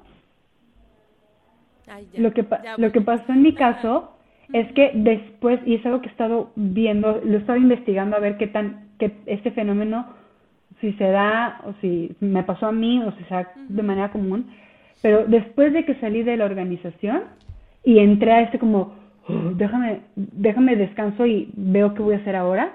Mi burnout estaba tan avanzado que ya, imagínate, me quedan seis meses en la empresa y yo tenía diagnóstico de depresión, ansiedad y estrés postraumático. Y todavía no la dejaba la empresa y ya tenía estrés postraumático. Entonces, obviamente, esa última etapa del burnout me pegó ya afuera. Entonces, es lo que ya no se ve. Ya después te enterarás, o ya nunca te enterarás si la persona realmente intentó un suicidio o no. Ya después te enterarás si se deprimió o no se deprimió. Pero, pero no lo sabes. Entonces, muchas empresas no son conscientes de su corresponsabilidad en el bienestar porque esa etapa no les toca. Esa etapa ya le toca a la persona en soledad o le tocará con su familia, ¿no? Entonces, ah, sí, pero es que le pasó fuera, no fue dentro de la empresa. No somos responsables. No, pero. Exacto. Pareciera que ahí se termina, pero la realidad es que no, hubo un camino ahí trazado. Y como dices, probablemente el burnout no fue exclusivamente por el tema de trabajo, pero si le sumas el trabajo, más la presión en el rol, más a lo mejor temas económicos, más la vida en sí, y, y no logras ver a la persona como un tema integral, es ahí donde hace, crashea el sistema y se vuelve imposible, ¿no? O sea, yo, yo sí creo que aquí hay muchísimo por hacer en general. Eh, para evitar estos temas porque está cañón, o sea, de verdad escucho tu historia, muchas son muy similares y esa, esa última etapa es súper difícil, o sea, súper complicada y como dices, pues al final me quedo con todo el impacto yo qué, bueno que lo pudiste pasar, qué bueno que lo pudiste resolver y que te llenaste herramientas, pero no todos tienen la misma, la misma historia, ¿no? Exactamente. Y ahí yo creo que parte de las estrategias de la NOM 35 es, es, es darles mucha capacitación en autoconocimiento. Está muy padre, está muy padre dar capacitación en mindfulness. Sí. Pero, pero no queremos que la gente se adapte al entorno tóxico. Queremos que la gente pueda darse cuenta de cómo ellos, o cómo nosotros estamos siendo tóxicos con nosotros mismos y cómo nosotros estamos reforzando la toxicidad en el ambiente. Y entonces ya también el trabajo que se haga de manera colectiva, pues ya le entras por los dos lados, pero tiene que haber un autoconocimiento y decir, oye, yo me siento frustrada, yo ahorita, ahorita, ya varios años después de que salí de ahí, yo puedo ver a los que eran jefes o líderes o incluso la persona de recursos humanos que estuvo llevando mi tema, los últimos meses. Y los primeros años después de que salí, yo seguía, sentí una frustración entre miedo, frustración y un montón de cosas, ¿no? Pero hoy por hoy puedo, puedo ya con un poco más de empatía también, por un lado, reconocer mi parte de responsabilidad en que ya traía muchos años de una autoexigencia grandísima, perfeccionismo, el asumir hasta responsabilidades que no me tocan en cuanto a complacencias, ¿no? De detectar que mi jefe sea feliz. No me corresponde que él sea feliz, pero yo voy a hacer mi trabajo lo mejor que pueda y cuando pueda estar para él y apoyar, lo voy a hacer. Yo como líder no soy responsable de la felicidad de mis colaboradores, pero sé que influye y sé que por lo menos puedo estar cercano y acompañar en sus procesos y estar para ellos en lo laboral y si necesitan una escucha, para otros temas aquí puedo estar o puedo referirles o la organización provee coaches o mentores o psicólogos que pueden apoyar, me explico, pero hay toda una cultura donde la gente puede decir, me está pasando esto y levanto la mano. Hoy puedo ver a estas personas que tuvieron un impacto significativo también en esos últimos meses, donde yo sentí que algo por dentro de mí se rompió. Este, y hoy también los puedo ver con Metrone, Metrone este, y sí los puedo ver como, ok, si ellos estaban empleando la fuerza de esta manera conmigo, traducida en, en coerción o en manipulación o en violencia psicológica, lo que tú quieras, también ellos de alguna u otra manera han de estar en algún momento o en algún espacio interno de fuerza, de violencia, que, que hacía que ellos la replicaran hacia abajo, sea el sistema o sea ellos como sistema también que son, no lo sé, pero, pero eh, el uso de la fuerza que tenemos, que hacemos ahorita en las empresas, en, en la sociedad, en las familias, en las relaciones, lo aprendimos, no nacimos así, lo aprendimos. Entonces, si alguien usa la fuerza conmigo, de alguna manera, es porque lo aprendió, porque cree que esa es la única manera de hacer que yo me sume o que yo colabore o que yo lo que sea, pero a mí al mismo tiempo me está dañando. Entonces, si podemos entender eso y podemos aproximarnos a una visión más completa, informada de lo que es un ser humano y de cómo vincular un ser humano, también podemos transformar la cultura y transformar el liderazgo. Pero eso, implica todo un proceso, tanto a nivel individual como colectivo, ¿no? Sí. Este... regresamos a lo mismo que, con lo que empezamos, que es, que es esta parte de propósito, ¿no? Si nos autoconocemos o, y la empresa autoconoce su ADN, por así decirlo, y la familia también, y la sociedad también, y entonces vamos dándole este sentido, pues vamos a poder llegar a, este concepto que decías que a mí me encanta, que es hacerlo armonioso, ¿no? Organizacionalmente, socialmente, sistémicamente, gubernamentalmente o con en, en todos los, los, impactos que pueda que pueda tener y cómo eso se traduce en un tema también de, de bienestar, ¿no? Creo, que se vienen eh, el, el, hecho de ya, ya hablarlo también y, y, el que haya, porque hay, hay bastante información atrás, hay gente que lo ha estudiado, hay metodologías, hay maneras, hay transformaciones culturales, hay apuestas por. E, eso creo que también se, se van a venir tiempos ahí importantes para, para las organizaciones, para los sistemas, para los gobiernos. No creo que la, la pandemia nos puso a todos en este punto de cuestionate todo, métete en ti y cómo nos vamos preparando para la salida. está, esto pues ya hemos visto que no termina, pero pues finalmente todavía hay algunos pasos que podemos ir dando. Entonces, me, entusiasma por un lado el, no, sé qué habrá, pero sé que habrá algo. Me, entusiasma que se pueda hablar de esto y, y justo cómo regresamos a, este tema tan importante que es lo, lo que nos has estado compartiendo sobre el propósito. Sí, al final todos estamos compartiendo un propósito seamos conscientes de eso o no. Cuando en una organización se pone la persona en el centro el, y, se, y, se hace esta alineación de propósito individual y propósito colectivo, hay muchísima más vinculación, hay lo que le llaman, ¿no? Como este engagement.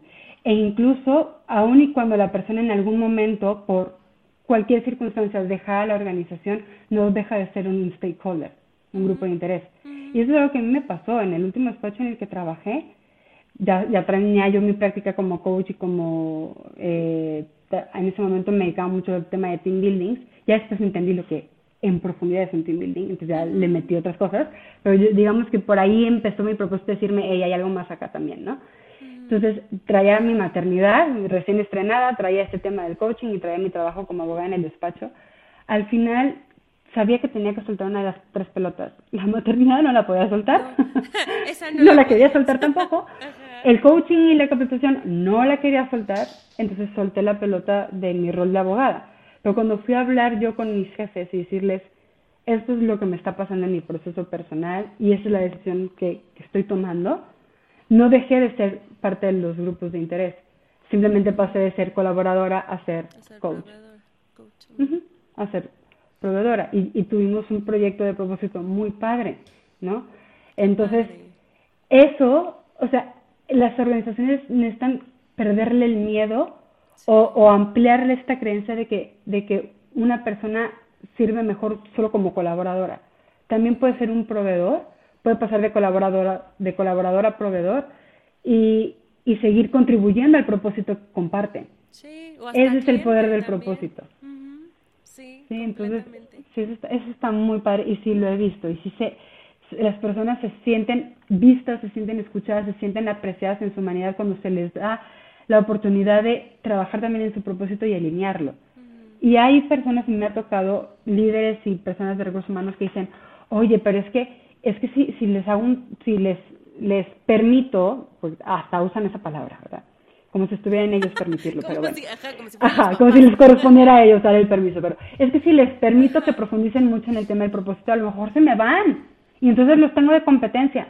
A ver, no, porque la pregunta no es no es cómo trabajar aquí no te ayuda, la pregunta es cómo tu trabajo aquí te permite a ti cumplir tu propósito y cómo tú desde tu propósito, con tus talentos, tus conocimientos, tus habilidades, tu expertise, puedes contribuir al propósito de la empresa. ¿Cómo sí lo estás haciendo? ¿O cómo lo puedes hacer si no, si no eras consciente? ¿No? O si no lo estabas haciendo. Pero es eso, es en qué sí, qué es lo que nos une.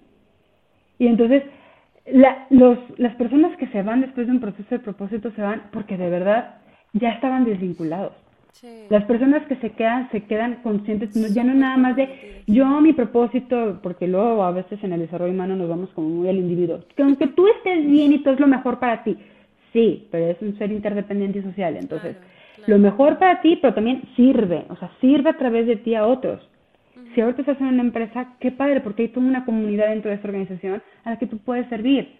Hay un propósito más grande que la organización a la que tú puedes servir. Hay clientes internos y externos, hay proveedores, hay comunidades a las que tú puedes servir. Un vehículo es tu trabajo ahí. ¿Cómo lo vas a aprovechar? Entonces, la gente que se queda, se queda con esta conciencia de un propósito más grande. Que vale, o sea, mi trabajo vale. No importa si mi trabajo es sacar copias. Mi trabajo vale e impacta. ¿Sí?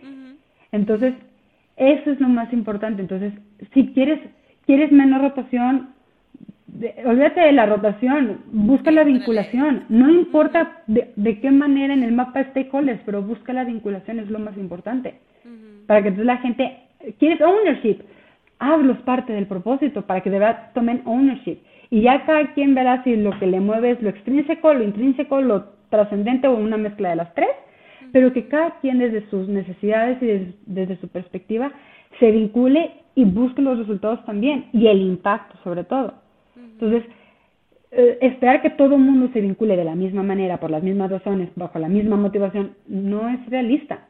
Pero cuando tú abres el buffet para que la gente diga, a mí me resuena esto y desde ahí me vinculo, aporto, contribuyo, busco resultados, trabajo en mí, me, me soy mejor colaborador, dale, pero ábrelo. Les das permíteles. justo. Sí. Ay, Priscila, ya llevamos un ratito aquí, qué emoción. Te decía, yo sabía que esto iba a estar muy nutrido. Quería ya para ir también cerrando, preguntarte, ¿dónde te pueden encontrar? O sea, porque me, parece que, que, esto que haces es súper relevante y hoy ya, ya, ya dimos ahí una probadita de cómo, cómo puede impactar. ¿Dónde pueden encontrarte si quisieran buscarte? A mí me pueden encontrar en Facebook y en Instagram como Coach Priscila Porcini y en LinkedIn con Priscila Porcini. Por ahí hay un canal de YouTube también que dice Priscila Porcini. No está tan, no está tan actualizado, pero, pero por ahí de pronto a alguno le hace sentido algo que, que dije unos años atrás. por eso no lo he quitado, pero también está por ahí. Mm. De todas maneras voy a dejar tus redes para poder este, compartir. De pronto aquí se pueden meter y ya te pueden buscar. Y preguntarte también, ¿cómo cuidas tú tu salud mental? Platícanos, ¿qué haces? Mira, yo cuido mi salud mental, número uno, con terapia. este, yo ya la terapia no la suelto y por lo general acostumbro llevar algún proceso de coaching y de terapia a veces al mismo tiempo, dependiendo de lo que esté trabajando. Pero yo la terapia no la suelto, es espacio para yo poder ir a hablar de lo que me pasa y tener el acompañamiento para poder encontrar ese regalo o oportunidad cuando de pronto la situación me siento ofuscada y no lo encuentro, me parece increíble.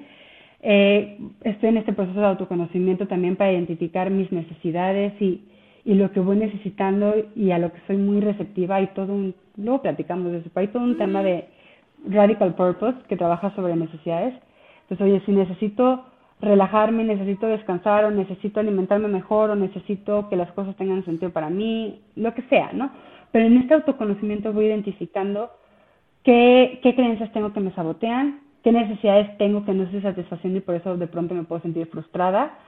Este, mucho también que me ayuda a cuidar mi salud mental es tener una comunicación bastante ya fuera del closet con mi familia. Cuando tuve el burnout y tenía ideación suicida y llegué al intento suicida, no lo hablaba con nadie y sentía hasta vergüenza de lo que estaba experimentando. Entonces a veces el estar en una, con una condición de salud mental que se sale de lo lo bueno, lo perfecto, el deber ser, nos hace sentir culpa o vergüenza y no nos sentimos seguros de expresar. Pero cuando empezamos a, decir, me está pasando esto y me estoy sintiendo así y necesito ayuda y podemos pedirla, siempre va a haber alguien que nos ayude, siempre, o sea, merecemos la ayuda. Pero también tenemos, también merecemos el, el regalarnos, el levantar la mano y decir, ahorita me está pasando esto, ¿no? Entonces, cuando cuando yo me doy cuenta que tengo días más negros, este, levanto la mano, ¿no? Y esta comunicación abierta con mis terapeutas, con mis amigos, con mi pareja, también ayuda a recibir el apoyo y acordar lo que tengamos que acordar para que cada uno en la casa también vaya teniendo sus espacios para cuidar su salud mental. Acá vamos a terapia y sin tabús y sin nada. Los que nos dicen, ¿cómo y para qué? ¿Qué pasa algo? No, nada, pero nos ayuda, ¿no? Este, eso también ayuda. Y lo básico de dormir, comer, algunos batallamos más que otros en algunas de esas cosas, pero siempre está el, no quitar del renglón que nuestro cuidado eh, fisiológico también es importante porque impacta bastante en nuestro bienestar mental. Sí, también. Wow. Luego me pasas es, esa sobre lo que estás también explorando y, coincido en esta parte de, de, cuando vas sales de bueno no sé si sales bueno sí este tema de riesgo suicida hablarlo es súper importante porque lo vas también normalizando y, y lo vas como escuchando a, a mí en, en, familia también me ha ayudado mucho eso nos ha ayudado mucho eso sobre todo unirnos y entender que como dices hay días que pues no siempre se puede y que hay días que son un poquito más grises y necesitas otro tipo a lo mejor de silencio, de entendimiento diferente. Entonces, qué padre que, que estés llegando ya a, a, ese, a ese punto. Y por último, ¿algún mensaje que quieras darle ya, ya como cierre aquí, un mensajito para la audiencia? Híjole, pues con todo lo que hemos hablado hay como tres mensajes o cuatro diferentes ahí, ¿verdad? este, pero yo creo que un mensaje es que no tengan miedo de conocerse a ustedes mismos. No siempre es cómodo, porque conocernos a nosotros mismos está bien padre descubrir nuestra luz, ¿verdad? Y nuestra potencialidad, pero también conocer más de cerca nuestra sombra y, y volverla un poco más consciente y trabajarla, pues no es cómodo, pero también es tremendamente liberador, ¿no? Entonces, no tener miedo al autoconocimiento y de buscar los medios, ya sea levantando la mano en la organización, eh, para, para que la organización apoye si puede, eh, o buscándolo tú por, por tu cuenta, pero el autoconocimiento es básico. De parte todo. Completamente. Pues muchísimas gracias de verdad por tu tiempo, por tu expertise, por tu escucha, por tu historia, por la apertura y por el entusiasmo, porque hemos estado ahí también rebotando muchas ideas. Este, yo, yo espero que no sea el último Priscila, ya poco a poco iremos ahí como como subiendo seguramente más temas. De, verdad ha sido un, honor para mí poder conversar contigo. Te digo, me acuerdo que en la formación me llamó mucho la atención, pero como que en el Inter, en el momento en el que yo estaba, no, no estaba pudiendo hacer mucho network, entonces como que todavía no le había entrado a, eso, pero qué, qué gusto también este, para mí conocerte un poquito más de cerca y pues obviamente lo que, lo que necesites, donde yo te pueda ayudar o donde yo te pueda aportar, abierta estoy y ahí a compartirnos la información que de pronto nos llega de, wow, ¿qué piensas de esto? ¿Qué piensas de aquello? Gracias por estar aquí hoy. Muchas gracias, Ale, y me encanta verte me encanta verte haciendo esto y todo el impacto que estás teniendo con este con este proyecto y verte clara en tu propósito y caminándolo. Entonces, también es un, es un gusto para mí podernos ver cómo vamos avanzando cada uno y que nuestros caminos se crucen. Entonces, maravilloso, que hay un propósito que nos une. Sí, muchas, muchas gracias. A mí se me pone la piel chinita siempre en el cierre. Pero bueno, pues muchas gracias. Bye. Bye.